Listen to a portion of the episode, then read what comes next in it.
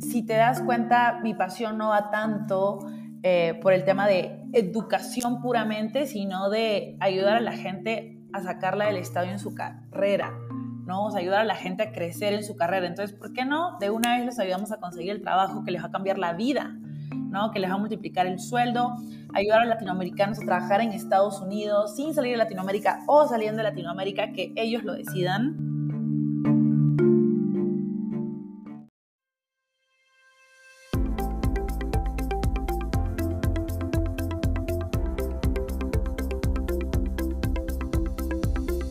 Bienvenidos a Creando la TAM, un podcast donde conversamos con emprendedores e innovadores de Latinoamérica para conocer sus historias y, a través de ellas, inspirarte a seguir tus ideas. Soy José Luis Ortiz y en el episodio de hoy Doménica Obando nos cuenta cómo está cambiando la vida de desarrolladores y desarrolladoras de software en Latinoamérica con Talently.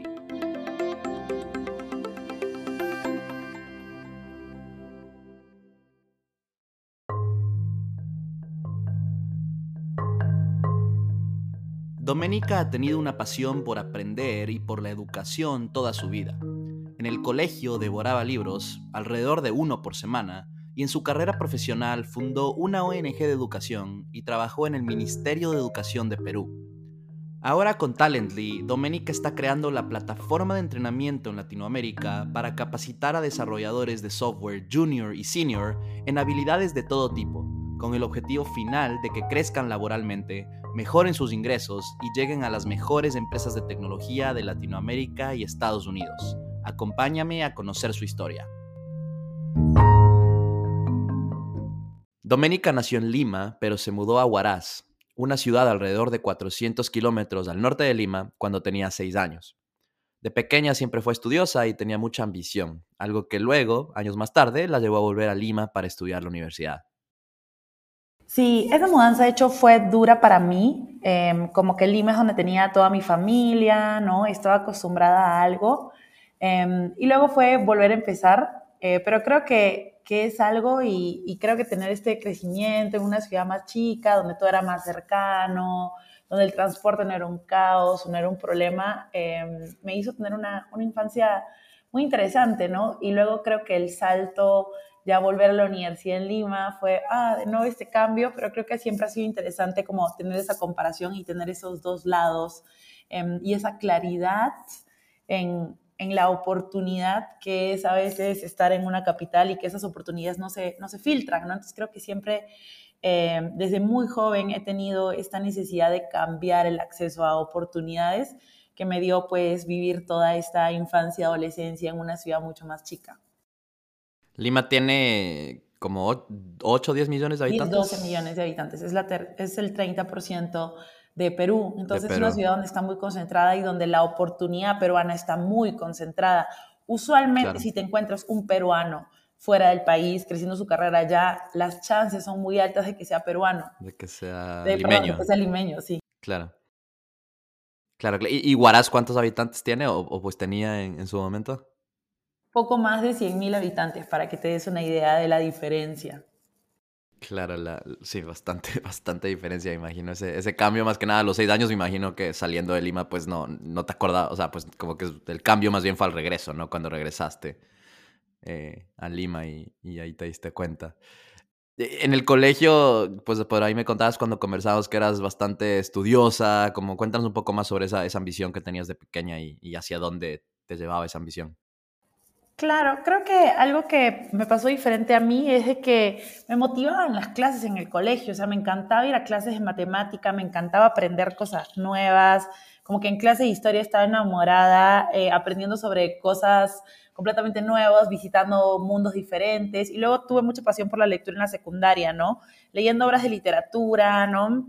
Eh, leí demasiadas obras de literatura, yo creo que leía mínimo un libro a la semana esa pasión por la literatura no se replicó luego, pero sí había algo que me interesaba y que me emocionaba y que me enamoraba y que yo a veces veía a mis otros compañeros no tan enamorados con la educación que me rompió un poco el corazón y, creo que gran parte de mi motivación era yo también quiero ver gente que se emocione así, aprender cosas. claramente mi, mi forma de aprendizaje cambió mucho por el tiempo. y ahora aprendo hablando con gente, ¿no? Gente como tú, gente como otros emprendedores, como otros inversionistas, y me inspiro de eso. Ya no tengo ese tiempo para poderme leer un libro a la semana y me di cuenta que ese aprendizaje hace más sentido con mi vida de emprendedora. Eh, pero creo que el aprendizaje es algo constante en la vida de, toda, de todo, eh, toda emprendedora, ¿no? ¿Este libro, Dominica, este libro de la semana era tipo iniciativa propia o era que te mandaban en el colegio a leer? 100%, o sea, es que me, me, me atraía mucho, ¿no? Como que me baja, ahora me bajo esto de las 100 películas de Netflix que debes leer, pero me bajaba esto como que son los 100 libros que tienes que leer. Eh, que son necesarios, ¿no? Era como Víctor Hugo, Los Miserables, no era La ciudad de los perros de Mario Vargas Llosa, era Cien años de soledad de Gabriel García Márquez, em, y El extranjero de Camus, etc. Entonces siempre tenía esa motivación que luego en la universidad fue bajando y, ya eh, se, se colocó más a los tiempos de vacaciones, a los autores que me gustaban, que era mucho como pues la literatura latinoamericana y de José Saramago, que también tiene como mucha influencia latinoamericana. Pero sí, esa es una etapa de mi vida que, que creo que veo con, mucha, con mucho amor hacia atrás. Bueno, eh, ya de vuelta, de vuelta en Lima, cuando ya te mudaste para estudiar a la universidad, sé que empezaste estudiando economía, pero como que, como que no te gustó por ahí. Y, finalmente sé que te cambiaste de carrera como tres veces. Cuéntanos un poco más cómo fue ese camino de descubrimiento de, de, pues, lo que era lo tuyo en la universidad y, tu experiencia universitaria en general. Esa era una broma muy común en la universidad que me hacían, como que, ah, que pasaste por todas las carreras de la universidad. Mi universidad tenía hasta los cinco carreras, era bien enfocada en negocios y me decían, ya probaste todas y ahora van a abrir nuevas y las van a testear contigo. Entonces era un chiste muy común. Pero básicamente yo tenía un foco muy claro en que yo quería estudiar una carrera que me hiciera feliz, que amara, como que tenía mucho esa concentración y esa pasión por encontrar algo que amara, eh, ¿no? Porque escuchaba a gente que, que admiro, que admiraba mucho en ese momento, como, no sé, Obama, diciendo como la única forma de poder llegar súper lejos y poder hacer el impacto que quieres hacer en el mundo es hacer cosas que amen, que te apasionen. Entonces me cambié mucho de carrera eh, terminé en administración porque era la que al final eh, me permitió hacer muchas otras cosas, ¿no? O sea, desde mi primer año en la universidad escribía en la revista de la universidad, eh, era parte del club de Google, em, community de, de, la universidad, era parte del grupo que hacía intercambios internacionales, fui parte de todos los grupos también, entonces creo que me dio el ancho de banda para poder hacer muchas cosas, explorar muchas cosas y rápidamente encontrar algo que amo. O sea, yo hoy en día a los 28 años estando tan enamorada de lo que hago en Talently, creo que es porque me di mucho tiempo para experimentar y, llegar a eso que amo, ¿no? También darte cuenta un poco lo que, lo que no te gusta, ¿no? Imagino que ya vamos a hablar un poquito en la historia, pero eso, empezaste con economía, te diste cuenta de que no era lo tuyo, luego pues en el mundo corporativo seguramente te fuiste como dando cuenta de, que no era lo tuyo, así como que sí era, que era lo que te gustaba. Em, pero sí, totalmente de acuerdo con eso, eso que rescatas de, de poder explorar y poder eh, encontrar lo que, lo que a uno de verdad le apasiona. Eh, bueno, estudiaste la, la, universidad eh, ahí en, Lima. ¿qué, pues cuando ya llegó la hora de, de, encontrar un trabajo, qué fue lo que hiciste? Yo he tenido muchos trabajos, ¿no? Creo que no es en vano que Talent es una compañía para encontrar trabajos. O sea, en algún momento mi, mi hobby era hacer CVs. Yo tengo 100 CVs míos, mínimo, ¿no? Porque siempre he sido muy explorador en términos de trabajo. Empecé trabajando a los 18 en la misma universidad, viendo el tema de las prácticas profesionales, entonces ahí tenía también mucho insight en cambios de jobs de la gente, ¿no? Em, que era como un trabajo, no era como el más divertido, no era el más cool, pero era, tenía 18 años, o sea, no quería como que, quería empezar haciendo algo. Luego me fui a una agencia de marketing digital, eh, que en ese tiempo estaba muy de moda en, en, en Perú, pero creo que mi foco real mientras estaba ahí era convertirme en una líder en comunidades de Google, entonces no le presté tanta atención a ese trabajo. Em, y luego me fui a trabajar a una startup, em, donde yo supe que quería hacer una startup, pero también sabía que tenía que pasar por pasos intermedios, entonces ahí tomé mi trabajo en, en Procter Gamble. Eh, creo que fue un trabajo muy impactante en mi vida, o sea, todo lo que sea a nivel de execution, procesos, Em, financial Model Understandings, lo, lo aprendí en, en, PNG, ¿no? Estuve en áreas de operaciones y en área de marca, eh, viendo la categoría más grande que es la de detergentes en Perú. Entonces, eh, creo que ahí aprendí mucho de lo que hoy en día pongo en práctica como emprendedora. ¿Cómo ves este, bueno, y vamos a seguir un poco hablando acerca de tu, de tu experiencia más corporativa, por así decirlo, pero ahora que estás emprendiendo, ¿cómo evalúas el impacto que esta experiencia corporativa en, Procter, y pues luego ahorita vamos a hablar de, tu experiencia en Bellcorp, ambas son multinacionales, empresas grandes, ¿cómo, cómo, evalúas el impacto y lo, y lo que aprendiste eh, ahora que eres emprendedora? Fundamental. Eh, o sea, yo ahorita todavía tengo frases características de, de, mis jefes en ese momento, entonces creo que aprendí de líderes muy sólidos, muy data driven, muy eh, enfocados en resultados, o sea, era gente que no se iba como que a dormir o no cerraba el día eh, hasta que no lograra las cosas que tenía que hacer. Em, como, sí, o sea, y además como ya en mi área más de estrategia, como pues ese entendimiento numérico que creo que es fundamental para todo emprendedor, ¿no? Creo que se valora mucho el tema de sales, reclutamiento de talento, pero creo que el entendimiento financiero te diferencia muchísimo. Creo que no, no llegas a ser eh, un cierto nivel de, no, no llegas hasta, tienes un tope o tienes un, estás capped eh, si no tienes esa habilidad, que es algo que yo recomiendo muchísimo y que a mí, mi, eh, mi tiempo corporativo específicamente en áreas de brand y de strategy me dieron una claridad única. Eh, y el tema de procesos, el tema de estructura, el tema de organigrama, el tema de mm, hacer que las cosas sucedan at any cost, eh, obviamente any cost, sobre una base como ética, moral, respetuosa, creo que es algo súper importante, es algo que yo recomendaría a todos aquellos que quieran hacer una carrera emprendedora. Claramente hay como hoy en día otras variantes, como ir a una tech company, eh, como growth level startup, que ya tienen un poco más de, de, estructura y establecimientos y que mucha gente viene, son ex P&G, ex McKinsey, Bain, y, igual eso lo puedes aprender hoy en día en una compañía tech, pero creo que es muy importante tener esa parte de la carrera, no la cambiaría por nada. Justo eso te iba a decir, no tal vez pase hace que son tal vez ya 7, 8 años que tú te graduaste, yo me gradué también, no, no, no había este ecosistema, no, no había como este, vamos a trabajar un startup, ¿no? Entonces, justo te iba a preguntar cómo, cómo ves eso ahora, que pues sí es una opción. Así que bueno, ya la, respondiste ahí a la pregunta. Eh, después de un par de años en Procter, eh, trabajaste, pues saliste de Procter, empezaste en Bell Corp, que también es una multinacional ahí de, de productos de belleza y, cuidado personal. Eh, ¿por, qué, ¿por, qué, se dio ese cambio? ¿Qué, qué te, qué te debo hacerlo? En Procter es Perú, es muy difícil de crecer una vez que llegas a cierto nivel, ¿no? Porque igual como pues ser Perú un país pequeño, estás un poco limitado, mientras que ir a una compañía donde Perú es el headquarter, las posibilidades de crecer son infinitas. Eh, entonces creo que fue un buen timing para moverme hacia, hacia Belcorp. ¿Belcorp es empresa peruana? Es empresa peruana, imagínate, pero es como muy multilatina, no sabes de qué país Latinoamérica. Sí, sí, sí, por eso no sabía, sabía que estaba en toda la TAM, pero no sabía que era de Perú. Eh, y eh, estando en los headquarters, pude ser parte del equipo de estrategia, que era algo que, o sea, solo lo puedes hacer como, sabes, en Estados Unidos, en Procter, pero como pues con otro background, post-MBA, etc. Entonces creo que era una oportunidad que tenía ahí. Strategy Team, además están abriendo como el Corporate VC, eh, todas las cosas de, de expansión, evolución, research eh, tecnológico me las mandaban a mí, o sea, como que era la analista dedicada a toda la parte más de, technological change, eh, que es muy relevante pues en todo enterprise company, que uno empezó siendo eh, tech. y pues me llevo experiencias muy, muy fuertes, ¿no? O sea, creo que grandes cosas que ya apliqué no tanto en execution, pero en fundraising, te las da un área mucho más financiera y de estrategia, que ese fue mi caso en Belcorp.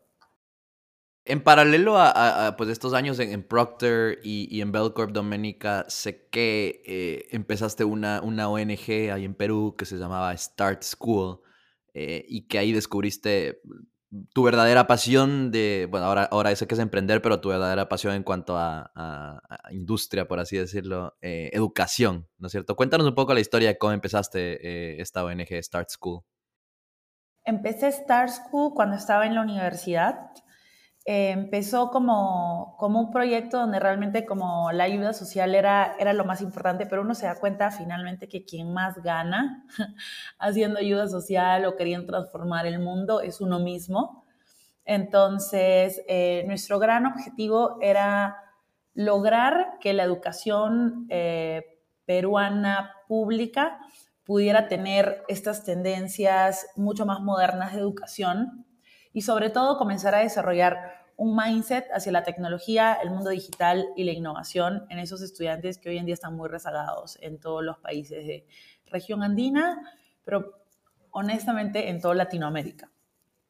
Eh, iteramos, o sea, igual como toda compañía con un mindset mucho más digital, iteramos a darnos cuenta que realmente el problema que queríamos resolver era el conflicto de profesores. O sea, creemos que los profesores de escuelas públicas son las personas a las que más se le echa la culpa de cómo está yendo la educación, son los que tienen más presión eh, de los padres, de los estudiantes, del gobierno, del país entero en el caso de Perú. O sea, Perú tiene un tema muy específico de maestros, es el real problema de la eh, de, la sociedad peruana.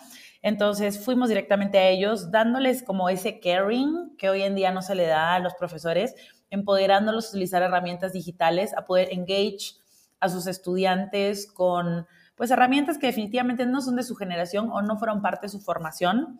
Eh, llegamos a impactar a muchísimos maestros, muchísimos estudiantes de forma directa también con Star School.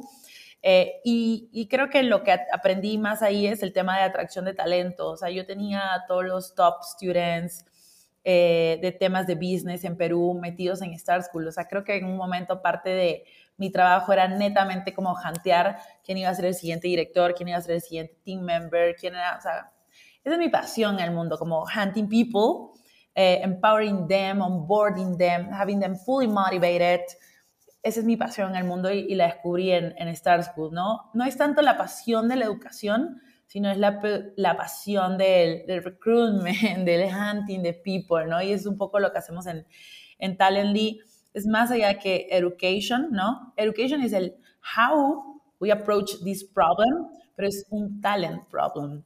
Creo que ese es el core de, del, del aprendizaje ahí. Entendido. Ya, entonces como si una pasión como más de, empoderamiento, de como ayudar a la gente a encontrar, o sea, como que encajar, digamos, en algo, ¿no? O como que encontrar su camino eh, a nivel profesional y personal. Sí, o sea, eh, transmitirles ambición a la gente. Los, nosotros, la gente en Latinoamérica, tenemos condiciones que no nos han permitido brillar en el mundo, pero la condición más importante es la condición de mindset, ¿no? Entonces, romper ese tema de mindset, demostrarle a todas las personas que pueden hacerlo, porque hay un bias muy grande en la industria tech. Es un bias en el que todos los ingenieros tienen buenísimas oportunidades, todos están peleando por ellos. ¿Por qué necesitamos como upskill that talent? Pero es la misma afirmación donde dicen, los emprendedores en Latinoamérica tienen una oportunidad única. Todos están levantando rondas de 20, de 50, de 100 millones. Sí, pero ¿cuántos que no fueron exalumnos de Stanford? ¿No? Entonces, no es real esa percepción, ni para el talento tech, ni para el emprendimiento. Entonces, es cómo no hacemos que todos estén betting en el 5% del talento, pero cómo hacemos que ese 95% del talento restante también brille. Eso es talento pues muy, muy, muy claro, ¿no? Y vamos a entrar luego a la historia de Talently, pero una buena, mm, pues una, una, buena como dosis ahí de, de, lo que se viene después. Eh, volvamos aquí a la historia un poco, Doménica, estuviste, bueno, como mencionamos, Procter, Bell Corp, eh, durante esto estabas ya pues, trabajando, digamos, ahí eh, en paralelo con Start School. Eh, después de un tiempo decidiste salir de Bellcorp, eh, tuviste un cambio ahí particular y peculiar hacia eh, el sector público y entraste al Ministerio de Educación. ¿Cómo fue eso? Nada peculiar, la verdad. Este, yo creo que la mejor gente estaba en el Ministerio de Educación. Como que fue impresionante. Fue, fue un cambio que fue, fue difícil, ¿no? Mucha gente me decía, no lo hagas, pero no hubo una sola persona trabajando dentro del Ministerio de Educación que me dijo, no lo hagas. ¿no? Y hablé como con 10, no hubo una sola que me dijo, no hagas eso. Era un momento en el que el Ministerio de Educación estaba muy interesante, tenía muy buena gente, había mucho drive por el cambio, había mucha convicción, mucha gente que dejó muy buenos trabajos por venir al Ministerio de Educación, porque vamos a cambiar el país. No hay otro mejor lugar para cambiar país, para hacer como un real impacto. Fue un paso muy corto, lamentablemente, porque de nuevo, o sea, la cartera de educación es la cartera que genera mayor cantidad de conflictos en el país. Es core, es el centro. eh, y, y, mucho conflicto sacaron a la ministra de ese momento, pusieron otro ministro que deseaba mucho que desear, los equipos se fueron, el 70% de los directivos los corrieron, entonces fue muy complicado, pero yo voy a volver al Ministerio de Educación, estoy segura de eso. O sea, creo que es ahí donde realmente se puede hacer el cambio. Sé que en las startups también, pero es otro tipo de cambio, ¿no? O sea, como que una startup si logra impactar la vida de un millón de personas, es como que el mayor posible achievement, mientras que yo estando en el Ministerio de Educación, tengo un impacto inmediato en 30 millones de peruanos. Es, es diferente, es un diferente como dimensiones. ¿No? Normalmente no lo entiende, no lo entiende el, ecosistema emprendedor porque es como, ah, startup, this is sexy, this is the change. Es diferente simplemente, ¿no?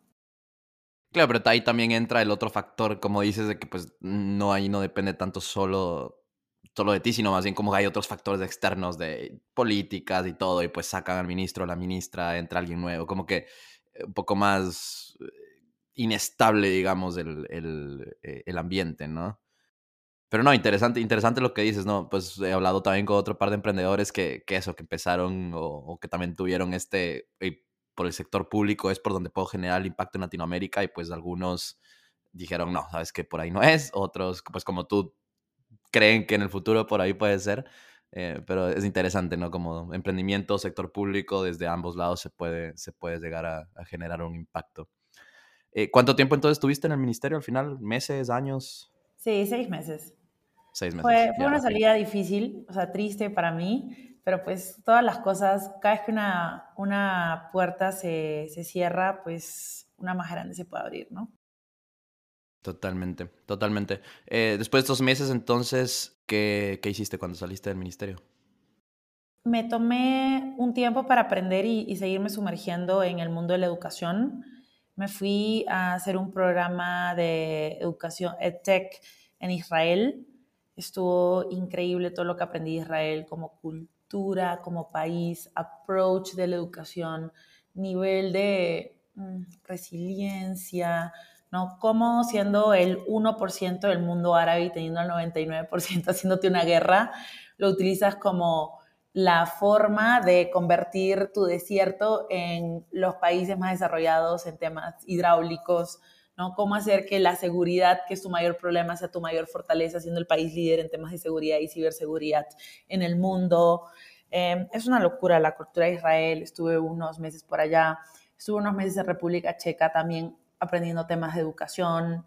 Em, y luego volví a Perú em, y tuve la oportunidad de ir al programa de Singularity University y eso fue lo que me cambió todo y me decidió de que este era mi momento de emprender, no otro, ¿no? ¿Cómo llegaste a Singularity University? ¿Lo tenías ya en el radar o, te lo encontraste por ahí en el camino? Lo super tenía en el radar.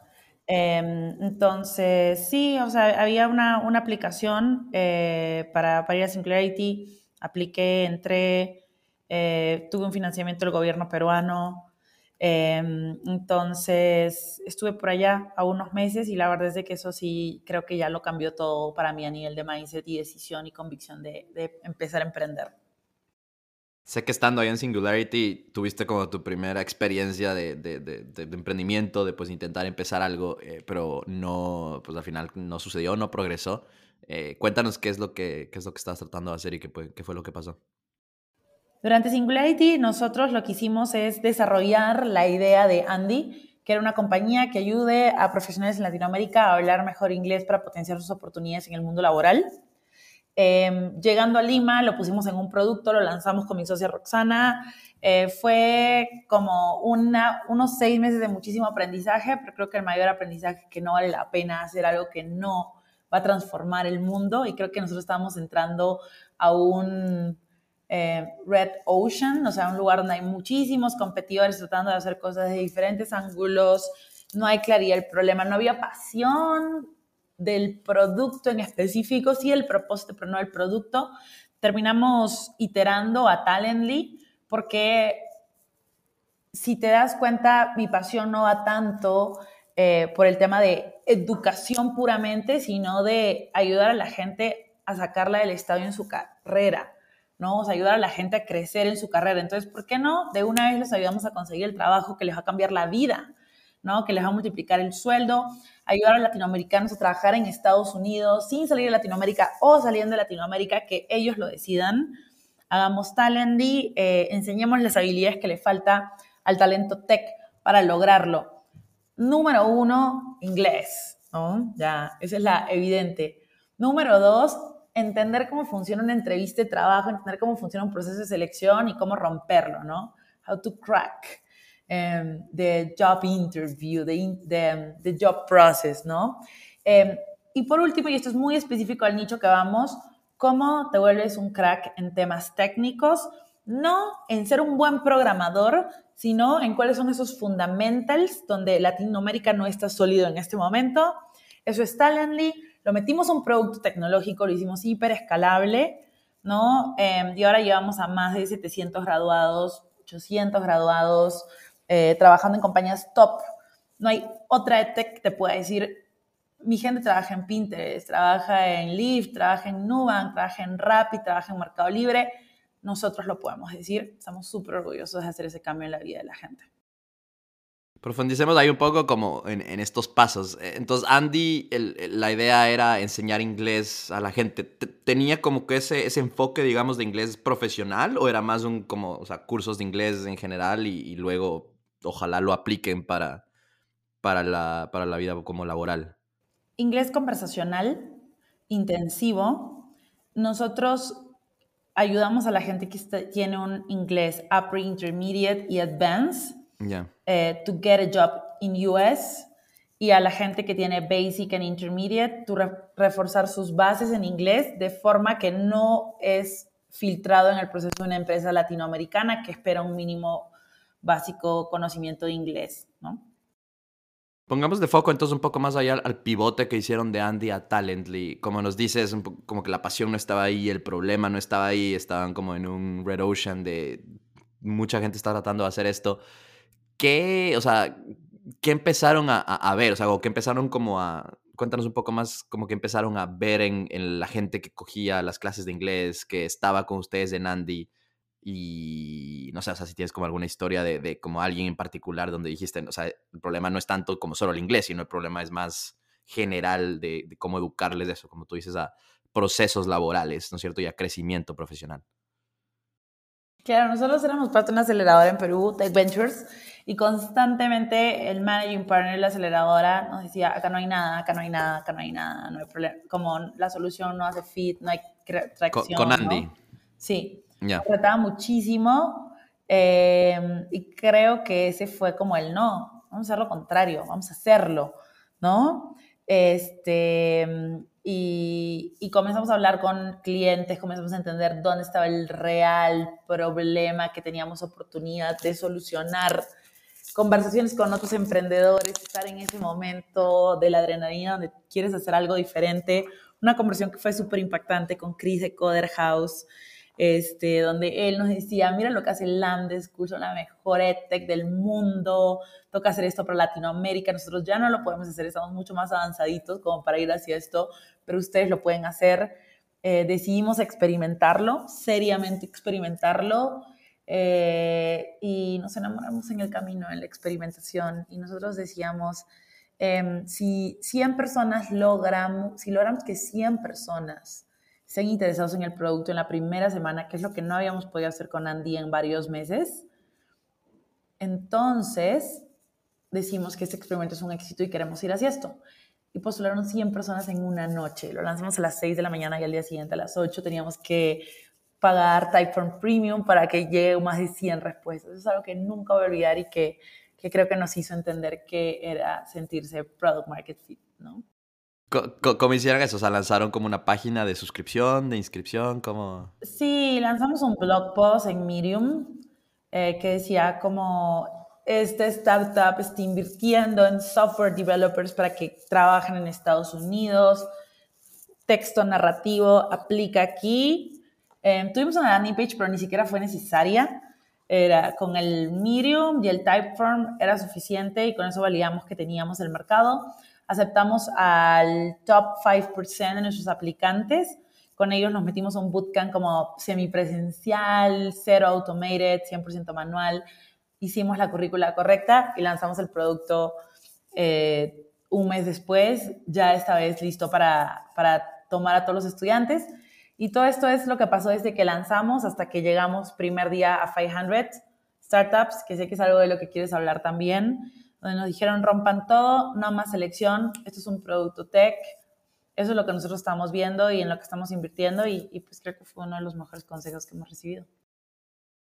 Sí, justo te iba a preguntar, te a preguntar de eso, pero eh, antes de eso quiero como un poco resaltar aquí que esto me parece una excelente historia de cómo hacer un MVP, básicamente un MVP como muy manual, pero que, que lo puedes lanzar en poco tiempo, ¿no es cierto? Y, y, ponerte estas como objetivos de decir, ok, si es que llego a X eh, signups o X personas inscritas, entonces sé que pues potencialmente aquí hay algo y, y probablemente lo hicieron con muy pocos recursos, ¿no? Así que eh, muy, muy bueno esto para quien esté escuchando. Eh, oficialmente, entonces nace Talently eh, en agosto del 2019. justamente te quería preguntar sobre, sobre, sobre 500, porque sé que pues a poco tiempo, a los pocos meses entraron a 500.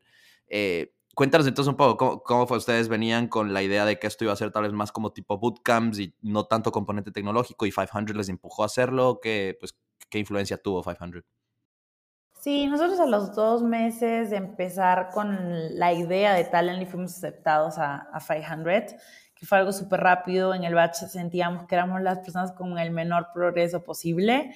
Y una vez estando dentro de 500, ellos nos impulsaron mucho en pensar en producto tecnológico, en solidificar esas bases, dejar de pensar en todo manual, sino como buscar perseguir la escalabilidad. El trabajo con 500 es, es increíble o sea, yo los recomiendo muchísimo, muchísimo, muchísimo. Son personas que te van a acompañar todo el tiempo. Yo toco base con alguno de ellos al menos una vez a la semana. Entonces, es, es un acompañamiento que yo jamás he visto en otro lugar. Tengo muchos amigos, parte de otros programas. Eh, creo que ninguno puede hablar con tanto orgullo de, de, un programa como en mi caso con 500. Y esto es 500 Latam en Ciudad de México, ¿verdad? Están presencialmente ahí.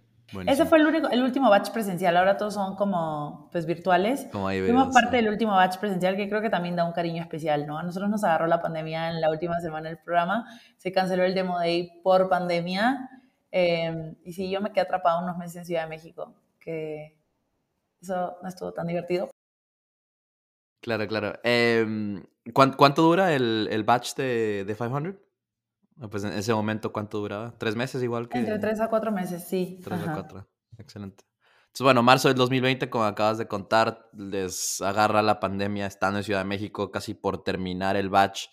Eh, hablando un poco más de la pandemia y el resto de 2020, ¿qué impacto tuvo la pandemia en, en, en la startup como tal eh, y, y, cómo, pues, cómo terminaron ese año en 2020? Un impacto brutal. Nosotros en 2020 ¿Cuánto crecimiento hicimos? Como 10x. O sea, fue... No, es que... Sí, sí, sí, sí. O sea, no, fue... Tampoco como que en 2019 habíamos hecho pues muchísimo, pero no, fue como... Fue algo brutal, ¿no? O sea, como... Recuerdo que teníamos ventas, no sé, ponte 15 mil dólares pre-pandemia. El día que empezó la pandemia fue directamente a 4 mil dólares, pero luego nunca paramos de crecer. Siempre fue para arriba eh, y eran crecimientos muy acelerados, ¿no? Entonces, definitivamente, lo que es que nuestra idea fue muy, era muy visionaria pre-pandemia, ¿no? Era como, wow, trabajar remoto, fully remote para compañías internacionales, talento peruano trabajando para Estados Unidos. Muy, muy visionario para VC, te diría, ¿no? Pero nosotros teníamos una convicción increíble. No teníamos nada avanzado, pero sabíamos que esto era el futuro. Mira, es una, es una tendencia que está creciendo a triple dígito. No es posible que no sea una realidad. Y la pandemia lo hizo una realidad así. Una realidad que nosotros veíamos venir en los próximos dos a cuatro años, pasó de un mes al otro. Ustedes estaban entonces 100% convencidos de que incluso sin pandemia ese iba a ser el futuro. O sea, no sabíamos de la pandemia. Ese era el Por eso digo, pero o sea, ustedes antes de la pandemia estaban convencidos de que esto iba a pasar sí o sí. Sí o sí. Excelente. No, y esa convicción obviamente es necesaria, ¿no? Y, y claro, me imagino que fueron una de las, de las startups en ese sentido sí beneficiadas por todo este, este paso al trabajo, al trabajo remoto. Em, sé que a finales de 2020, inicios de 2021, anunciaron una ronda semilla de, de 600 mil dólares. Eh, ¿Esto fue de la mano de 500? ¿Cómo, cómo se dio esta, esta ronda y qué fue lo que hicieron con ese capital? Sí, fue una ronda que se terminó extendiendo hasta cerca de un millón. Em, eh, pues sí, fue básicamente una pre-seed. Queríamos eh, pues incluir nuevos socios dentro de la mesa, ¿no? Queríamos llegar a Talent al siguiente nivel. Si bien teníamos como un producto bastante validado, con tracción y crecimiento, todavía no éramos una compañía formal en el sentido de que no teníamos una persona de pipo, no teníamos una persona de finanzas, no teníamos una persona que cobrara. O sea, imagínate a ese nivel de simplicidad. Pues éramos los founders este, unos locos de producto, unos más que hacían ventas, ¿no? Pero no había como pues ninguna mayor formalidad. La persona que hacía partnerships con empresas hacía education and customer success, o sea, era, era como todavía algo bastante básico a nivel de equipo, éramos tal vez 15, pero como mucho más concentrado en ventas y, y producto y ya, ¿no? Y todo lo demás mm, lo teníamos que hacer muy, como que un equipo muy chiquititito, entonces era para, para extender bases sólidas de la compañía, darle un rumbo claro hacia dónde estamos yendo, eh, desarrollar una tesis, validar métricas y mejorarlas con producto. Em, y sí, o sea, se vino gente súper chévere. Eh, Alaya confió muchísimo en nosotros, o sea, tuvo esa convicción de ir como, como first mover de la ronda. Se metieron eh, pues otros más. 500 siempre estuvo ahí como muy, muy cerca del levantamiento de la ronda. Ellos se meten mucho en los levantamientos de la ronda. O sea, ahorita lo que están haciendo está brutal, ¿no? They are doubling down, etc. Entonces, eh, metimos también muchos ángeles, que los ángeles se fueron metiendo overtime, pero hoy en día o sea, el valor que esos ángeles han aportado es brutal, ¿no? O sea, con uno de ellos, espero que no lo escuche tan rápido, lo queremos traer al equipo como sea. O sea, le dijimos, oye, vente a Ciudad de México, lo necesitamos. Eh, uno de los inversionistas ángeles que entró en ese momento, entró gente de mi primer dev de Talent le invirtió 10 mil dólares, o sea, como que realmente creo que se armaron relaciones muy sólidas ahí, em, eh, tanto con fondos como con ángeles, ¿no? Luego ya eh, seguimos levantando ángeles y con un poco más de tracción metimos a, Dani, el founder de Corner Shop, metimos a Jerry, el founder de Clara, a Juli de Ubis, pero Juli era un amigo de mucho tiempo, ¿no? Que era como ya, no tienes que demorar mucho más en invertir, pero pues nada, creo que ha sido una historia interesante la de fundraising sabiendo que a nosotros nos gustan Los Ángeles, creo que más que a otras compañías porque le hemos visto un valor muy fuerte y que los fondos que tenemos dentro tienen una relación muy, muy cercana con cómo se mueve la compañía y conmigo como, como founder. Quiero ahí profundizar en, dos cosas. La primera es, acabas de mencionar el valor que, que ustedes especialmente ven a Los Ángeles. Eso viene más desde un lado de, pues porque son generalmente founders de empresas de tecnología hay una relación ahí que pues obviamente ustedes les ayuda a posicionar a, sus pues alumnos eh, o, por dónde lo ves. Definitivamente no es eso. Em, porque yo tengo un muy buen producto. Yo no necesito que Corner Shop me invierta. Corner Shop ya trabaja con, ya me había contratado 10, 10 personas sin que ni entre. Este, tiene mucho más que ver con la relación que tú puedes generar de ellos, pedirles consejos, escribirles y decirle cosas. O sea, uno de mis de mis ángeles es el pipi de Growth on Deck, que es un poco, pues, sabes, esta mega network, sabes, que han generado algo en Estados Unidos que no se ha visto jamás antes a nivel de educación basada en comunidad. Em, y yo hablo con ese man todas las semanas. O sea, le digo, ¿cómo resolviste este problema? ¿Cómo hiciste esto? Gons, ayúdame a reclutar a esta persona. ¿Cómo nos lo jalamos? Lo pongo como, como el entrevistador final mi Head of Growth entró porque Gons era uno de los entrevistadores, o sea, como que that's something that gives you other kind of seniority, ¿no? Entonces, pues también cuando quiera traer em, a próximo sitio voy a poner a Dani a entrevistarlo y es como con eso lo cierro, ¿me entiendes? Es como, eh, creo, que, creo que es otro valor más intangible. Gracias por explicarlo, entendido totalmente. ¿Cómo? Cuéntanos un poco, porque esto creo que no, o sea, no, es, no es tan común, o, eh, o, tal vez no sé si no tan común sea la, la, palabra, pero más bien como que no, no muchos founders hablan a nivel tan estratégico eh, y, tienen esa perspectiva de, hey, o sea, mis angels me ayudan un, montón, a pesar de que sí puede ser que se les ayuden, pero pues tú has sido como muy vocal sobre eso. Y tienes ángeles bastante, bastante top, ¿no es cierto? Cuéntanos cómo ha sido eso, o sea, tienes como tips, estrategias, ¿qué has hecho para conseguir ese tipo de inversionistas ángeles? Sí, en algún momento ha sido parte de la estrategia, o sea, traernos estos buenos ángeles. Eh, creo que hoy en día es estrategia de bastantes founders, ¿no? Como que tener esta gente dentro del cap table y que luego eso te ayude como también a avanzar con los fondos de esos ángeles, ¿no? O sea, a nivel de fundraising, también a nivel de people, etcétera. Entonces, creo que sí, en algún momento fue estrategia. Los primeros que entraron, que ya eran muy buenos, este, no fueron parte de la estrategia, fueron como que muy orgánicamente llegaron atraídos por lo que hacíamos en Talently. Entonces, si ellos llegan atraídos por lo que hacen en Talently y tú no los vas a buscar, ¿no? Este man, el, el VP de Growth on Deck, em, me buscó por Twitter, o sea, me dijo, o sea, creo que puso un tweet como, ¿alguien conoce al founder de Talently? Como, me parece increíble lo que están haciendo, necesito invertir en esto, ¿no? Y el man me escribió por mail, por Twitter, o sea, me persiguió básicamente. Este, y yo le dije sí, y él me trajo al head de sales de Rappi Brasil dentro. Entonces fue como, ya, ven, o sea, como que fue muy orgánico porque era como ellos están detrás de nosotros y creo que por eso desarrollamos tan, tan buena relación. Este, y con tal vez otros, mucho más como founders de tecnología, fue parte de la estrategia que nosotros queríamos, pero luego el valor que nos aportó fue mucho más diferente y fue mucho más grande de lo que esperábamos, ¿no? Entonces, hoy en día sigo recibiendo tickets ángeles porque ese valor que, que, nos trajo totalmente inesperado es algo que tal cual no lo veo tan común y obvio en el ecosistema. No veo que es mucho más como priorizar fondos, pero creo que hay ángeles que te añaden muchísimo más valor que fondos que veo en, otros casos, ¿no? No el caso nuestro, nuestros fondos son otro level. claro. No, interesante perspectiva la de Los Ángeles. Como te digo, no, no muchos founders lo, lo, mencionan, pero estoy de acuerdo en que es algo importantísimo y pues como usarlos para, pues para muchos, muchos fines, para, pues para crecer ahí tu, tu startup. Eh, lo otro que quería preguntarte, Doménica, era, ayúdanos a entender un poquito más cómo en el 2020 pasaron, o sea, cómo lo, transformaron esto en un producto, ¿no es cierto? En un producto de tecnología, eh, que fue un poco lo que dijiste que 500 les empujó a hacer.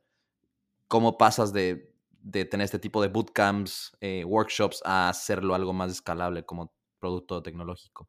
Sí, creo que tener a, a mi co-founder Christian, que empezó siendo CTO, hoy en día es mucho más Chief of Product, este, es clave, ¿no? O sea, en nuestro caso, tal vez Rox y yo venimos de una escuela mucho más de negocio, no todo lo pensamos en tecnología, pero él siempre busca, y hasta ahora busca pensarlo todo en tecnología desde cero.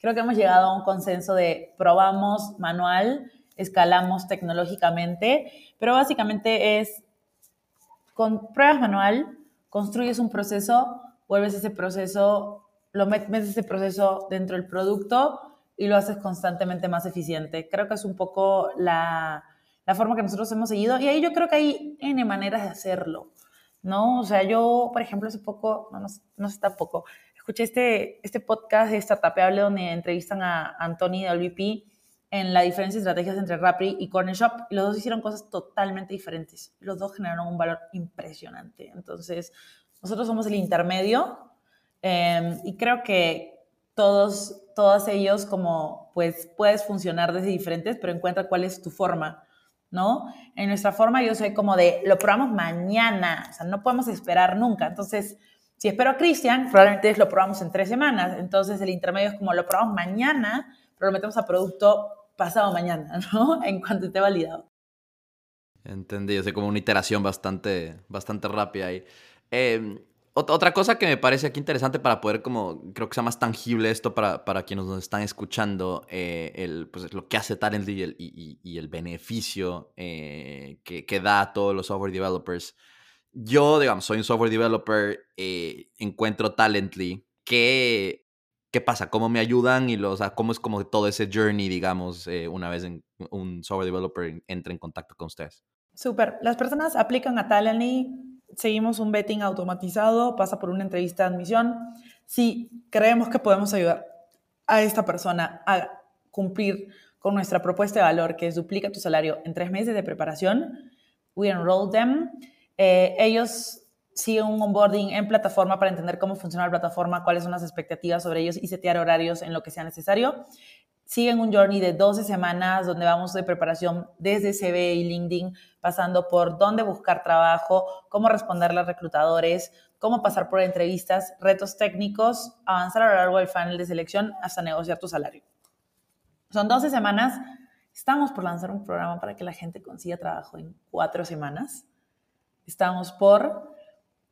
Pero hay algunas cosas que complementan esta formación, que son Daily English Sessions, eh, conversacionales, Weekly Touchpoint con mentores que te ayuden a acelerar el proceso y un calendario disponible para temas de técnicos, que son como nuestros, nuestros core skills. Eh, y eso ayuda a que la persona a lo largo de ese journey de 12 semanas vaya avanzando en proceso de selección, teniendo el soporte necesario, pero siempre donde el corazón de todo es nuestra plataforma, que los guía, los orienta y les da todo lo que necesitan disponible para conseguir esos trabajos. Eh, consiguen el trabajo em, y, creo que ese es el, punto de mayor valor por el talento, pero no queremos que ahí termine la relación, siguen siendo parte activamente de nuestra comunidad, siguen accediendo al contenido de Talently y creo que el círculo se cierra mucho más bonito cuando esa persona pasa a ser coach tech de Talently eh, y también ya se vuelve parte de como pues esta familia, este equipo de Talently o comienza a ser esos promotores que en Twitter están hablando sobre nosotros, eh, que en comunidades de de programadores en Telegram, en Facebook, están recomendando lo que nosotros estamos haciendo y son como pues estas personas que cierran el círculo para que más, más y más talentos logren ese trabajo y sus sueños con Talent. Después de que se hace el match, digamos, de trabajo, la, pues el, el, software engineer, el developer consigue el trabajo, se mantienen enganchados con la comunidad. Eh, Talently también como que un poco los acompaña luego en el crecimiento profesional. Por ejemplo, si alguien quiere continuar, digamos, creciendo dentro de esa empresa para llegar a posiciones de liderazgo, CTO, VP of Product? ¿O, cómo, cómo funciona? En este momento estamos súper enfocados en el placement, pero nosotros nos vemos como una lifelong learning education community and platform, ¿no? Que quiere decir desarrollar cursos no solo para cambiar de trabajo, sino especialmente para crecer en sus trabajos.